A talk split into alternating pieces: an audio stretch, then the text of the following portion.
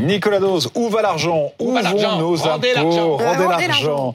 Le site spécial- spécialiste de l'analyse des finances publiques, fipeco.fr, nous répond ce matin. Voilà, il nous répond. C'est pas la première fois, mais c'est bien de remettre les pendules à l'heure. Pour que ce soit parlant, il faut sortir des milliards, euh, des pourcentages. Alors, 1000 euros. Oh, 1000 euros d'argent public, ça sert à quoi? Je vais vous donner les, les trois premiers avec des chiffres. Après, lister les, les postes sans donner systématiquement les montants, parce que à l'heure du petit déjeuner, c'est un peu rébarbatif. En tout cas, sur 1000 euros, tu as 250 euros, c'est de la retraite. Un quart. Voilà, c'est pas compliqué. La dépense publique, c'est la retraite. La santé, un peu plus de 200 euros.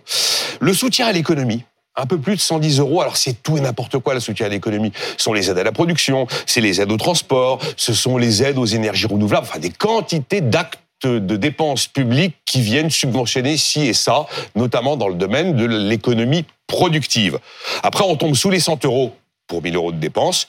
Allez, éducation, transport, services généraux, charge de la dette, famille, solidarité, défense, énergie, chômage, culture, sport, sécurité, 23 euros sur 1000, justice, 7 euros sur 1000. Voilà où va l'argent public. Où va l'argent Euh, Ces 1000 euros de dépenses publiques, ils viennent d'où? Là, là, on était en amont, là, on va en aval. Alors, ils viennent d'où? Pour 950 euros, ils viennent des prélèvements obligatoires. Pour 950 euros sur 1000 euros. Les 50 euros qui manquent, ça s'appelle le déficit public qui termine à la fin dans la montagne de dette publique. Alors ensuite, quand on regarde les 950 euros de prélèvements obligatoires, le tout premier poste, ce sont les salariés qui le payent avec les cotisations sociales prélevées tous les mois sur les salaires. C'est 374 sur 1000. Euh, ah non, là, je suis en milliards, là, mais peu importe. Enfin, c'est Bah, le gros pareil, poste. ouais. Non, non, non, c'est le gros poste. Ensuite vient la TVA. La, TVA, c'est la toute première euh, recette fiscale de l'État. La CSG, c'est la deuxième recette fiscale de l'État. Puis va venir l'impôt sur le revenu. Puis va venir l'impôt sur les sociétés. Va venir aussi la taxe foncière. Et enfin, là, je prends que les grands postes parce que la liste des prélèvements est monumentale.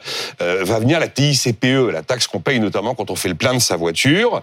Euh, Il y a énormément de dépenses publiques différentes, mais le tout premier, c'est vraiment les cotisations sociales. Et puis après, vous avez les recettes publiques hors impôt. Quand tu payes une amende, c'est une recette publique hors impôt.